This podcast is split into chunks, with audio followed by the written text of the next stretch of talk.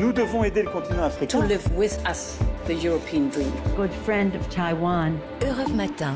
Votre revue de presse internationale, première étape ce matin au Brésil avec Jean-Claude Gérès. Bonjour Jean-Claude. Bonjour. De quoi parlent les journaux brésiliens ce matin? Eh bien, de la dernière semaine de campagne des élections présidentielles, le site Géon rappelle que les derniers sondages placent Lula en tête avec 52% des suffrages contre 48% pour Jair Bolsonaro.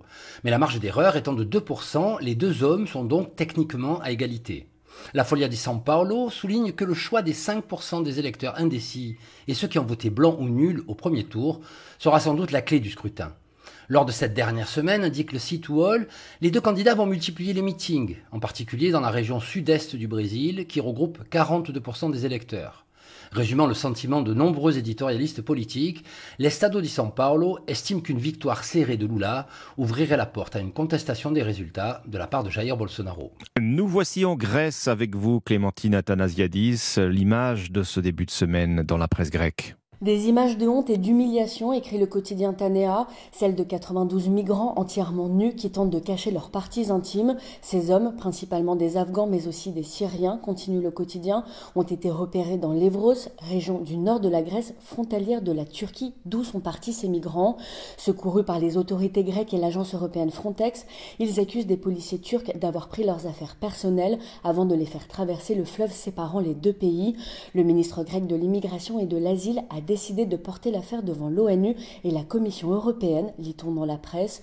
Derrière ce traitement inhumain, la Turquie voit les agissements d'Athènes qu'elle accuse souvent de manquements concernant le traitement des demandeurs d'asile.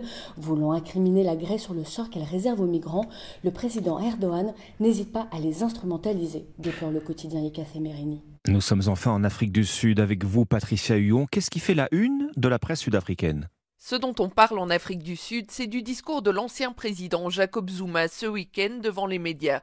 Une diatribe de près de deux heures, écrit de Citizen, où il a abordé ses affaires judiciaires et les injustices présumées à son encontre. Dans un discours repris notamment par la télévision publique SABC, Jacob Zuma a accusé l'actuel président Cyril Ramaphosa d'être corrompu. News 24 rappelle que Jacob Zuma a lui-même été forcé à la démission en 2018 à la suite d'accusations de corruption d'une ampleur telle qu'elles ont été qualifiées de capture de l'État.